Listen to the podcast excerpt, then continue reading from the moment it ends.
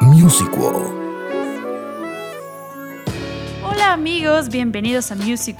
Antes que nada, como al inicio de cada episodio me presento, mi nombre es Fer. A lo largo de este programa eh, vamos a estar hablando de algunos lanzamientos recientes. Pateca, ¿cómo estás?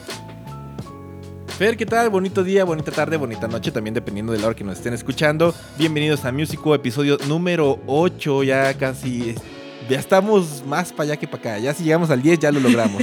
Pero bueno, eh, antes que nada, muchas gracias a todos ustedes por haber descargado este episodio. La verdad es que lo valoramos y se los agradecemos mucho y también nos da mucha motivación para seguir haciendo nuevos, este, nuevo contenido y también nos da chance también a nosotros de que podamos seguir platicando, echar coto y bueno, todas las cosas que se vienen, ¿no? Porque hablar de música, hablar de la industria y derivados siempre va a ser muy entretenido y muy divertido y al mismo tiempo reflexivo. Cuántas cosas no pueden este, hacer en cuestión de la música. Así es, Fateca. En este episodio vamos a estar ah, hablando, resumiendo, reseñando, eh, pues tres lanzamientos que nosotros consideramos importantes y pues vamos a empezar desde el más reciente al que dejamos un poquito más rezagado. Los tres álbumes vendrían a ser Mr. Em, Moral and Big Steppers de Kendrick Lamar, Un Verano Sin Ti de Bad Bunny y Seist de Rammstein, ¿correcto? Así es. Tres álbumes que, bueno, increíble. Bueno, ahorita los mencionaste de forma descendente, pero realmente cada uno salió este, al revés, pues, hay que decirlo. Por ejemplo, Sight salió el 29 de abril de este año. Eh, Un verano sin ti el 6 de mayo y eh, Mr. Moral and the Big Steppers salió el 13 de mayo. Eh, hemos decidido hacerlo así más que nada por, por el hype que nos, que nos lleva a hablar de ello. Digo, eh, los tres álbumes tienen su importancia sin importar su fecha de lanzamiento.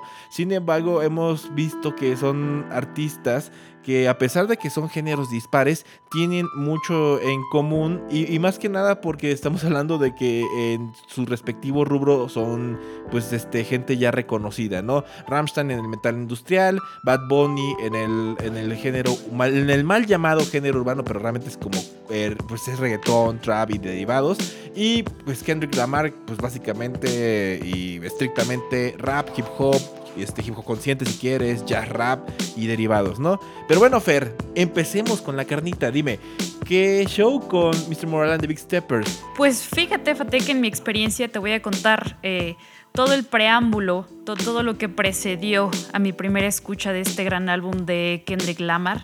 Eh, me emocioné muchísimo cuando escuché, eh, cuando escuché el sencillo The Heart Part 5 por primera vez. Em, estaba esperando que fuera parte, que fuera parte de, su álbum de estudio Mr. Morale and the Big Steppers. Desafortunadamente no lo fue, pero ya venía muy, muy emocionada. Siempre, o sea, lo veníamos hablando desde hace unos días, siempre creemos que Kendrick Lamar ya no puede hacer algo mejor y siempre viene con algo nuevo y nos calla la boca a todos porque siempre se supera a sí mismo de una manera increíble. Pese al hecho de que el sencillo de Hard Part 5 no fue parte de su, de su doble LP, me llevé una sorpresa muy agradable con el álbum. Lo veníamos hablando un poquito antes, eh, agradable en el sentido de que me da muchísimo, muchísimo gusto escuchar a un artista como Kendrick tener un desarrollo personal y profesional tan grande, ¿no? no me atrevería a decir que es un álbum que te deja feliz o, a gusto en el sentido musical. Es un álbum para mí muy impactante y hasta cierto punto como difícil de digerir, ¿no? Eh, Mr. Morale and the, Big Steppers debería llamarse algo así como Kendrick Lamar y su lista de razones por las cuales urge que lo lleven a terapia. Es un álbum bastante personal, bastante fuerte. Eh, creo que este para mí vendría siendo como el equivalente. Estaba pensando hace un rato que vendría a ser como el Random Access Memories de Kendrick. Y te voy a explicar por qué el paralelismo. Ok, en mi opinión. te voy a explicar, te voy a explicar por qué el paralelismo. Um, creo que este álbum es brillante, es genial, es tal vez el mejor álbum de Kendrick Lamar en toda su carrera profesional hasta el momento. Eh, pero no es el tipo de álbum que hubiese sido comercial o vendible años atrás o al inicio de su carrera. Creo que es el álbum que tiene las licencias, eh, los permisos, eh, cualquier licencia creativa que se te ocurra por parte de su sello discográfico, de apoyarlo en una decisión de hacer un álbum que incluso más que musical a veces parece más narrativo. Sí. ¿Qué te puedo decir? Canciones como lo que hablábamos justo antes del programa, las mismas canciones We Cry Together o Mother I Over, son canciones que te dejan con un nudo en la garganta. Todo el álbum ya es pesado, pero definitivamente hay temas que te dejan te dejan sin palabras. O sea, Kendrick se sobrepasó de una manera increíble. No creo que no creo que haya ningún otro rapero que hasta el momento haya abordado temas de su vida eh, privada y pública de una manera tan cruda. Y me encantó, no me dejó una agradable sensación, me dejó siempre como con un nudo en la garganta, pero me encantó que fuera tan genuino y tan, y tan honesto con su trabajo, ¿no? ¿Tú qué opinas? ¿Qué te pareció? ¿Cómo fue tu primera escucha? Eh, ¿Qué opinas? Fíjate que mi primera escucha estuvo muy interesante porque mientras lo estaba oyendo, también estaba viendo ahí este Twitter y ya sabes que generalmente es como una escucha simultánea con otras personas que también lo, van escuchando. Valga la redundancia en todas las palabras que dije. Pero me encanta porque había gente que ya estaba poniendo, ay, gracias por salvarme la vida, nuevo disco de Kendrick Lamar, ¿no? Y, y van diciendo, güey, lo acaba de subir hace media hora, primero escúchalo completo, ¿no? Pero también entiendo, entiendo como ese hype, ¿no? Entiendo que es más hype de que, bueno, llevaba mucho tiempo Lamar de no haber sacado nada. Eh, recordemos que su último disco, de Am, lo sacó bueno, en el 2017. Y si contamos el de Black Panther, the álbum, que más es, es más un soundtrack y va más allá, va más en cuestión de del cine y Marvel, aunque tiene mucho de, de, su, de su mata. Pero realmente llevaba desde mucho rato eh, haciendo música la mar, que se había detenido justamente por cuestiones de pandemia. Curiosamente, la gran mayoría, bueno, exceptuando el, el, álbum de, de, que vamos a hablar de medio, eh, hubo mucho tiempo creativo en cuestiones de en, cosas de pandemia. Bueno, no en cosas de pandemia, realmente hubo mucho tiempo en pandemia y muchas bandas la aprovecharon para hacer nueva música. En el caso de Lamar, él ya estaba cocinando su disco a fuego lento durante un buen rato y de hecho ya estaba trabajando en él. Creo que a la par de que terminó Dam ya estaba también haciendo cosas, ¿no? Sale este disco que algo que me impresiona mucho es que de entrada son 18 rolas que para un disco o un álbum son muchas canciones, ¿no? Ya, ya generalmente llegan a ser poquitas. Ponte que máximo unas 13 o 15 canciones. Aquí estamos hablando de 18 y aparte no es, es un disco doble, ¿no? Y lo mejor de todo es que este disco, como la gran mayoría que ha hecho Kendrick, eh, es un álbum conceptual, ¿no? Eh, por un lado tenemos el volumen de Big Steppers y por otro lado tenemos el de Mr. Morale, que ambos te van contando como hay ciertas historias y de, ciertas perspectivas, ¿no? Um, a mí, bueno, ahorita que mencionamos de los tracks, me mamó como entró este, un título en Grief porque entra super jazz. Digo, si ya nos habíamos dado un, adelanto con el, con el sencillo que había sacado y que no fue parte del, del álbum. Y dijimos, bueno, estoy seguro que esta canción va a tener como, bueno, este disco va a tener como esos tintes. Y dicho y hecho, ¿no? Eh, inicia con, un turbo jazz. De hecho, me recuerda mucho al proyecto de MC Guru, que es Jazz Matas. Igual no sé si lo hayas escuchado. Pero eh, es básicamente instrumentos reales, pero también hay sampleos. Eh, obviamente hay muchas partes en las cuales hay motifs en los cuales se repiten mucho ciertas frases o ciertos este, guiños que me recuerda a cierta parte en Good Kid Mad City, pero muy alejado, o sea, muy alejado, muy, muy alejado, ¿no? Eh, como le habíamos dicho, como le había dicho Fer, eh, hicimos un, un match justamente con las con las penúltimas rolas, que en este caso que es We Cry Together, que mucha banda dijo, ah, eh, te pedí una canción, Kendrick, no que, eh, que retrataras cómo discutían mis papás, ¿no? y por una relación tóxica. y Correcto. Pero, y, del otro lado, digo, ya tomando como humor, ¿no? Y, y Modern Sober es como esa rola que te pone nudo en la garganta porque te empieza de una... Digamos, no es una canción agresiva, no es una canción agresiva, pero al mismo tiempo no es. Aparte, el, No sé si vendría a ser como el coro que canta Beth. Ah, no manches, o sea. Sí. pareciera una carta leída por Kendrick y a veces en algunas partes del álbum como que a mí me daba la impresión que la música era más bien como un recurso para apoyar la narrativa de Kendrick. Sí, más que fuera una canción, ¿sabes? Tal cual. El hip hop es solo un pretexto. Pero correcto, sí. Y fíjate, lo abordó excelente. Así es. De hecho, digo, esas son las dos rolas. También podía llamar la de Auntie Diaries, que habla justamente de la este de la historia de, de un primo que tiene que es transgénero y plantea ciertos puntos de, que van de la vida en las cuestiones de cómo tratan a las personas este, homosexuales eh, o en ciertas en las comunidades en este caso LGBT y también en relación a su barrio no que viene siendo Compton no así es. Entonces está en pocas palabras digo para no hacer largo este choro o sea el disco está muy muy chido. Eh, este sí lo recomendamos que lo escuchen de principio a fin.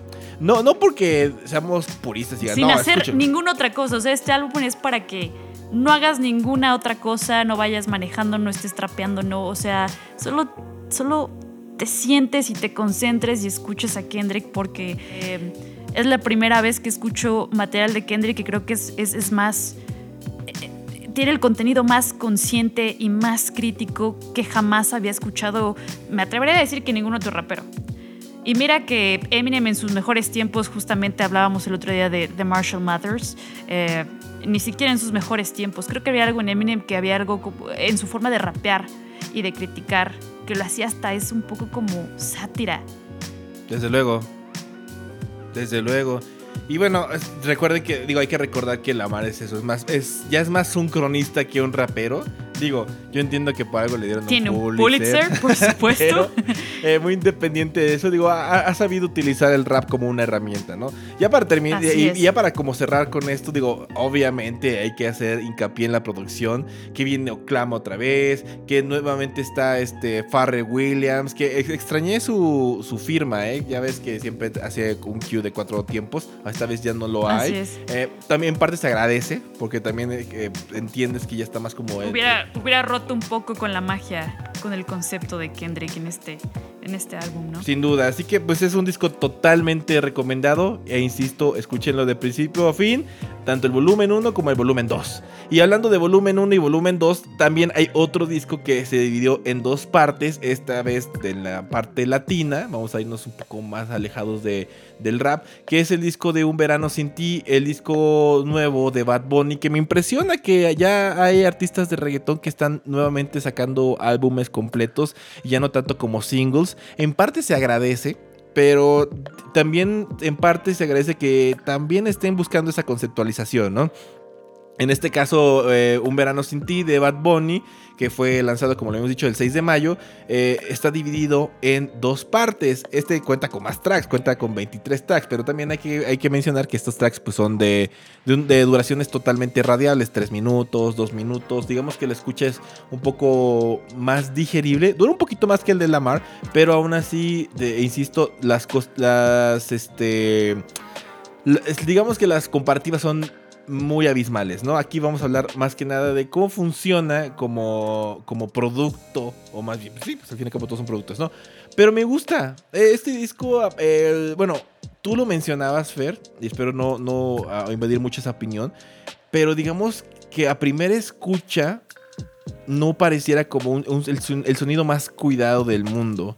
Pero ya una vez que lo escuchas, entiendes el por qué está hecho de esta manera, ¿no? Claro.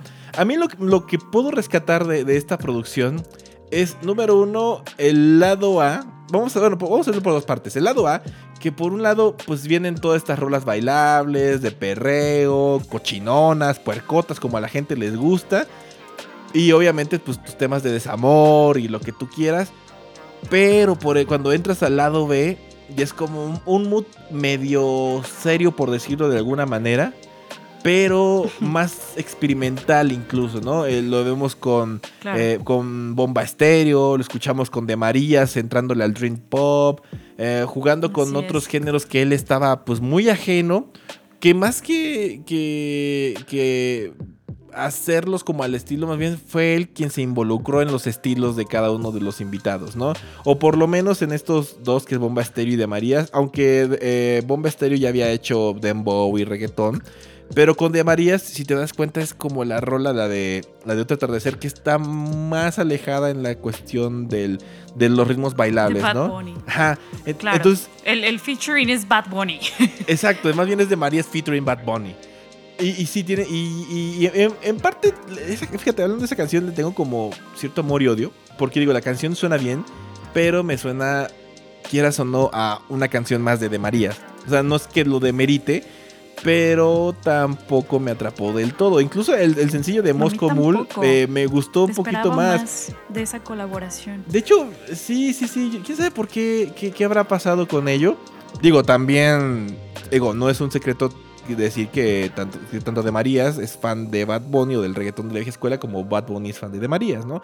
Igual luego algo, algo, algo hubo por ahí. Me sorprende mucho, eso sí te voy a decir, que hayan puesto Callaíta, que es un sencillo que estuvo pegando durante un buen rato y fue y de hecho es con el que cierran el track, que es un Así es. que es un es. buen buen single, insisto, o sea, no es que esté malo, pero me impresiona, ¿no? Uno dice, bueno, pues van a hacer rolas nuevas, o incluso te decías, no, pues yo, este, Yonaguni incluso puede aparecer ahí en uno de los tracks, pero no, la gran mayor, la mayoría de los tracks pues, son totalmente nuevos, exceptuando pues Callita. Ya va bien, creo que Callita es como un bonus track, pero digo, no sé qué pienses tú como a, grosso modo de, de este álbum. Pues, ah, lo veníamos hablando hace un ratito. Mira, um, yo era muy fan de Bad Bunny hace mucho tiempo. Ah, ya. no hace mucho tiempo, poco antes de que empezara eh, pues todo el revuelo, todo, todo el caos que, que trajo consigo la pandemia.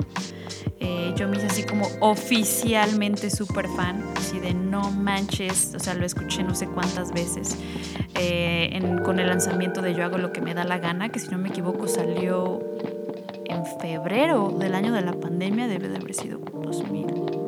2020. 19, 2020. Um, y fíjate que me gustaba mucho la faceta que tuvo Bad Bunny en, en- esa era porque ese álbum logró consolidar para mí como ese balance perfecto en- entre reggaetón y trap.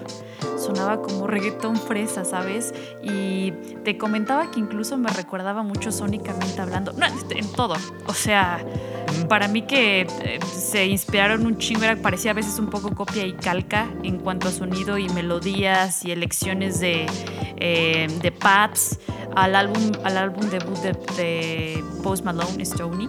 Ajá. Pues a mí me encantaba, yo estaba traumadísima con el álbum debut de Post Malone, entonces obviamente me volví fan. Tenía obviamente el, el acento, el tinte, el sabor latino, porque pues era reggaetón, cosa que Post Malone no hace, pero bueno, me encantó la fusión, a mí me encantó, yo hago lo que me da la gana. Pasa la pandemia, saca un como popurrí que se sacó de la manga, que se llama algo así como las que, las que no salieron o Las que no iban a salir. las que no se iban, las que no se iban a subir, las que no se iban a subir.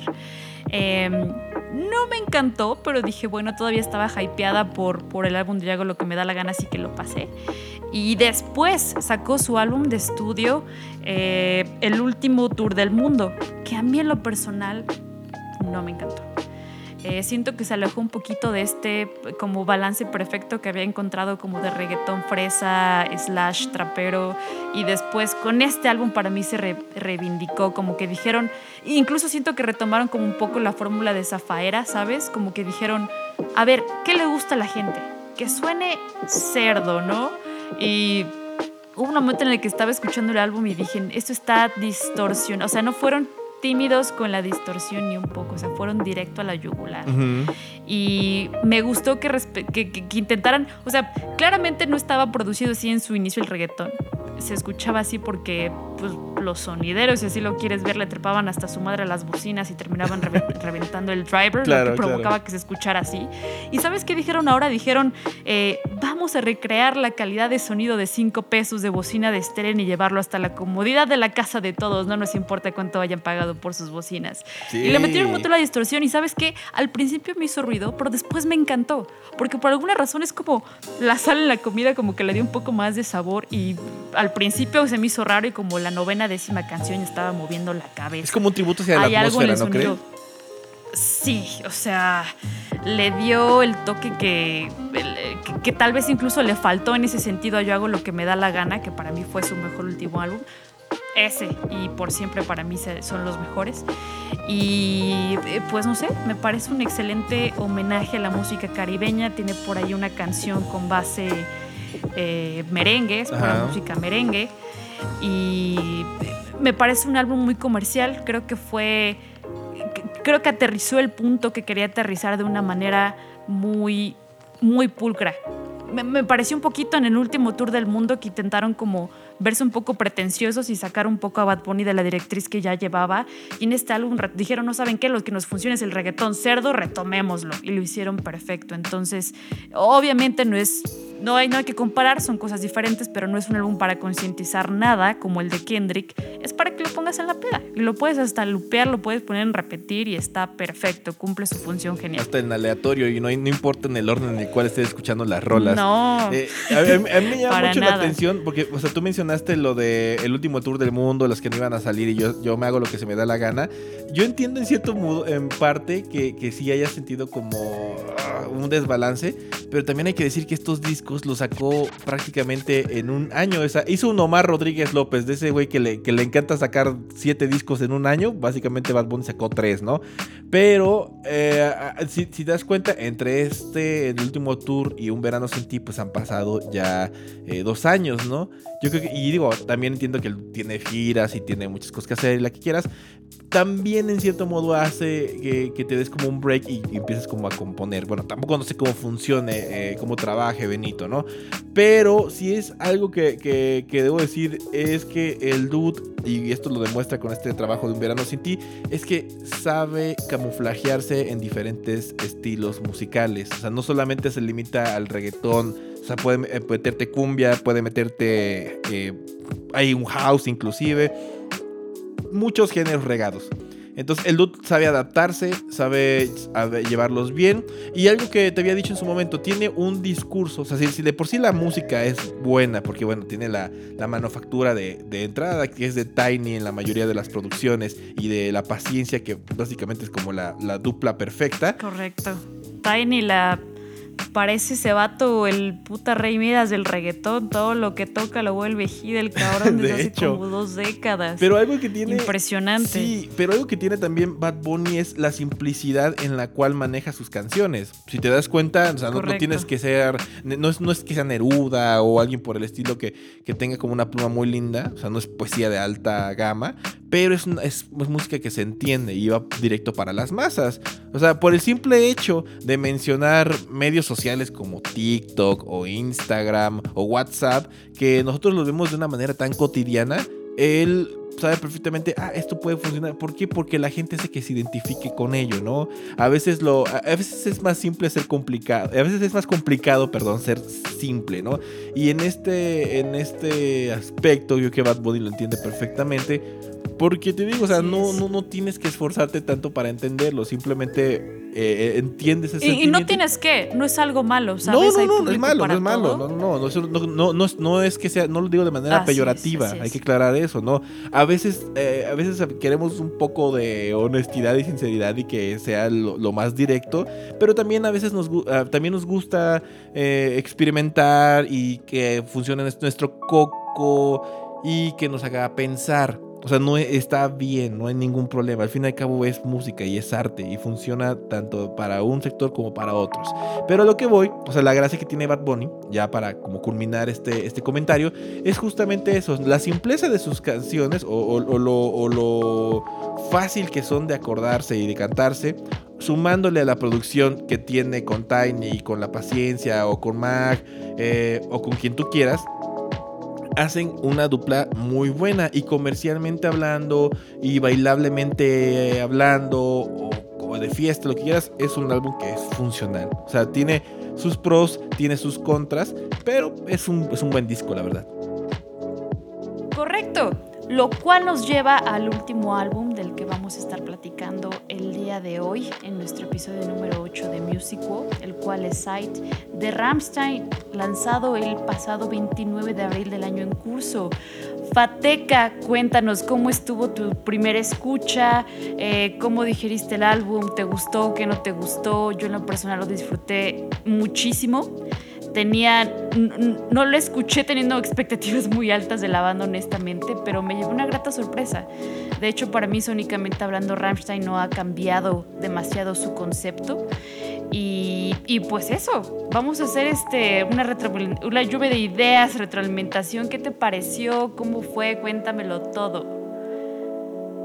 Pues en parte tienes mucha razón, ¿no? El sonido de Rammstein siempre ha sido característico, o sea, desde teclados como muy alegres, riffs muy machacantes, canciones eh, cortas pero al mismo tiempo con versos y riffs que se te quedan. Digo, la fórmula de Rammsteiniana siempre ha estado, ¿no?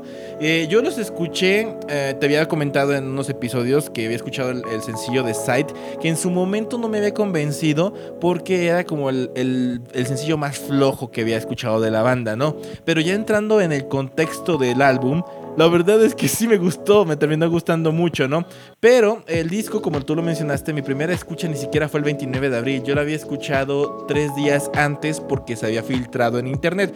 Y para algunos fans from Hell que digan, ah, es que es un mal fan, no, señores, porque terminé comprando las eh, dos discos de ellos, así que el sencillo de Side y el Side como álbum. Así que no, no pueden estar reclamando en eso, ¿no?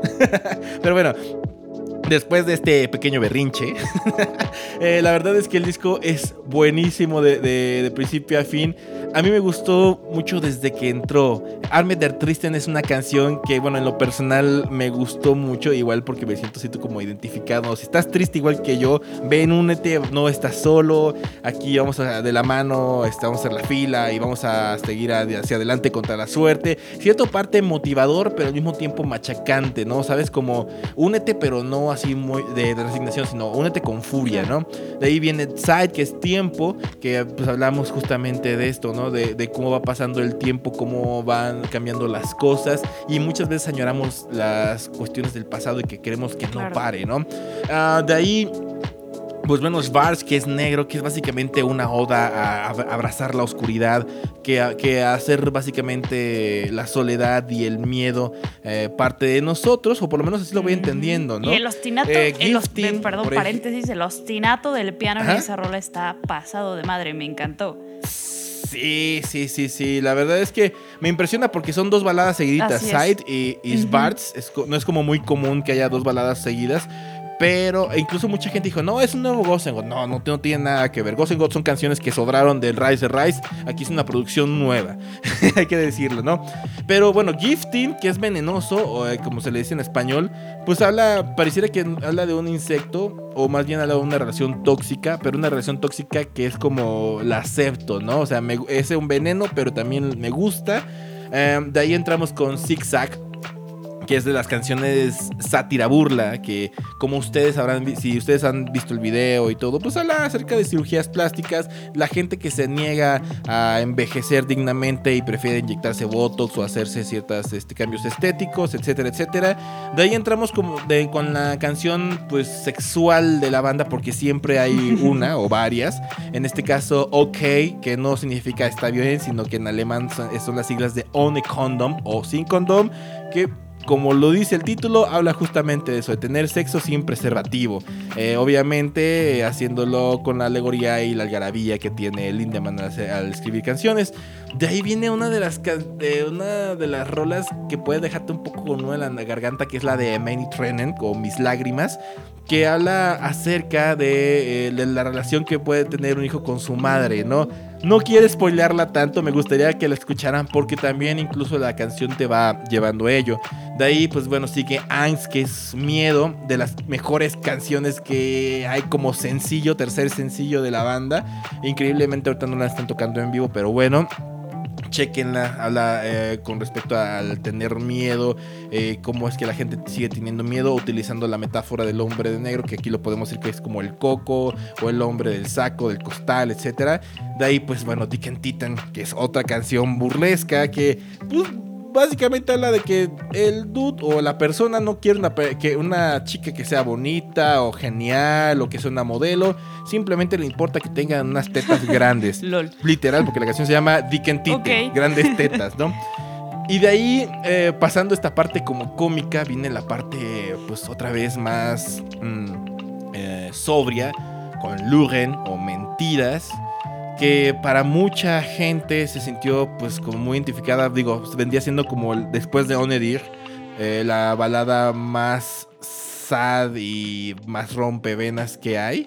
Eh, porque no solamente habla de alguien que mintió, sino está hablando también de que esta persona miente, ¿no? Y por último, Adieu, que está en francés, que es adiós, que esta canción es como la que está diciendo, o la que muchos fans piensan, o que realmente se corre el rumor, de que la banda se va a separar y que ya no va a hacer música. Que en parte, yo como fan no lo veo como tan, tan feo, digo, yo creo que siempre hay un momento en el cual se tiene que parar eh, de, hacer cosas, pero por el otro lado también... Em, últimamente la banda se despide en sus, discos, ¿no? Entonces puede que sea un rumor más, un rumor menos, ¿no? El disco, como les dije, es un, disco que me gustó mucho. Es un disco no planeado porque esto lo hicieron eh, a partir de la cuarentena que hubo.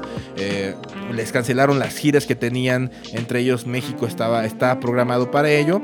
Y pues como no tenían nada que hacer, literal, prefirieron regresar al estudio y regalarnos estos 11, temas producidos por Olsen y Bottini junto con Rammstein. Recuerden que ya no trabajaba con su, desde hace dos álbumes, ya no trabaja con Jacob Henler.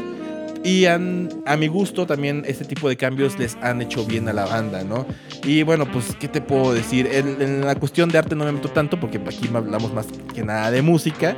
Pero, digo, es un disco muy disfrutable en lo personal. ¿Tú, Fer, qué opinas de él?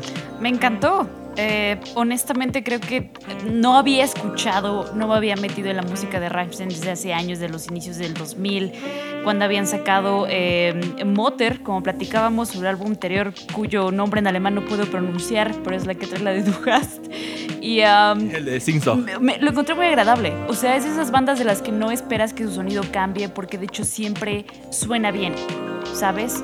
Eh, eso, me encantó, lo disfruté muchísimo, lo escuché un par de veces justo antes de grabar el programa y espero, pues, lo, voy a tener en repetición. Creo que de los tres discos que, hicimos reseña en este episodio, el de Kendrick es tan difícil de digerir, el de Bad Bunny no es mi tipo, pero Rammstein, ese es el tipo de álbum que sí podría estar escuchando eh, continuamente sin problema, ¿no?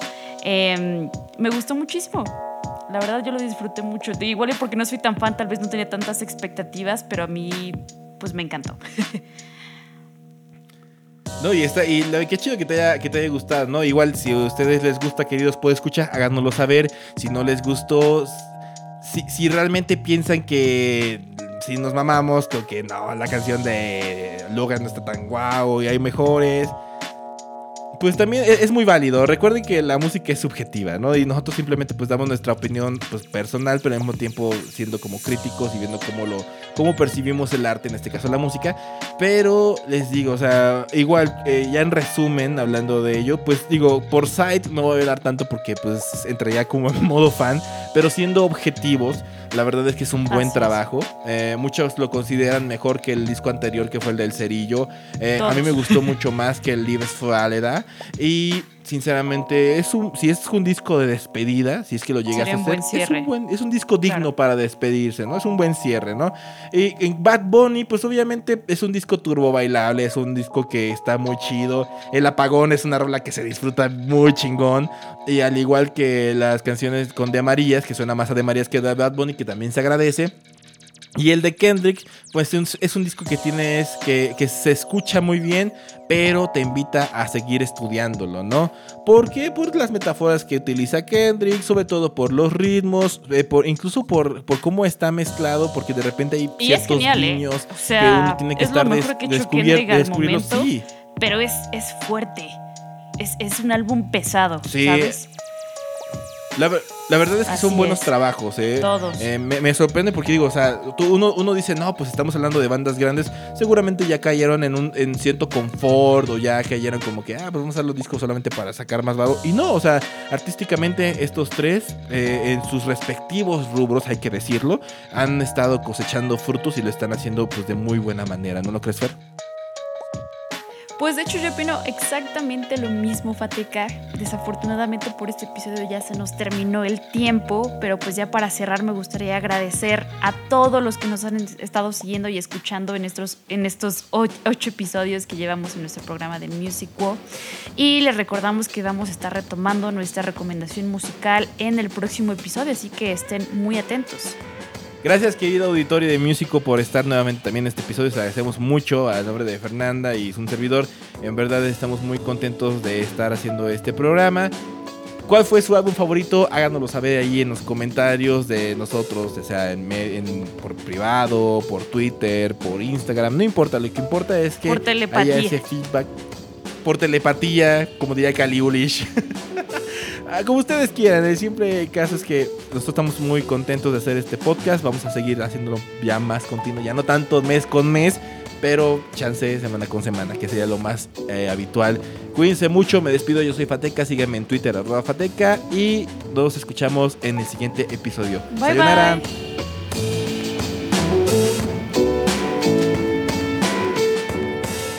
Music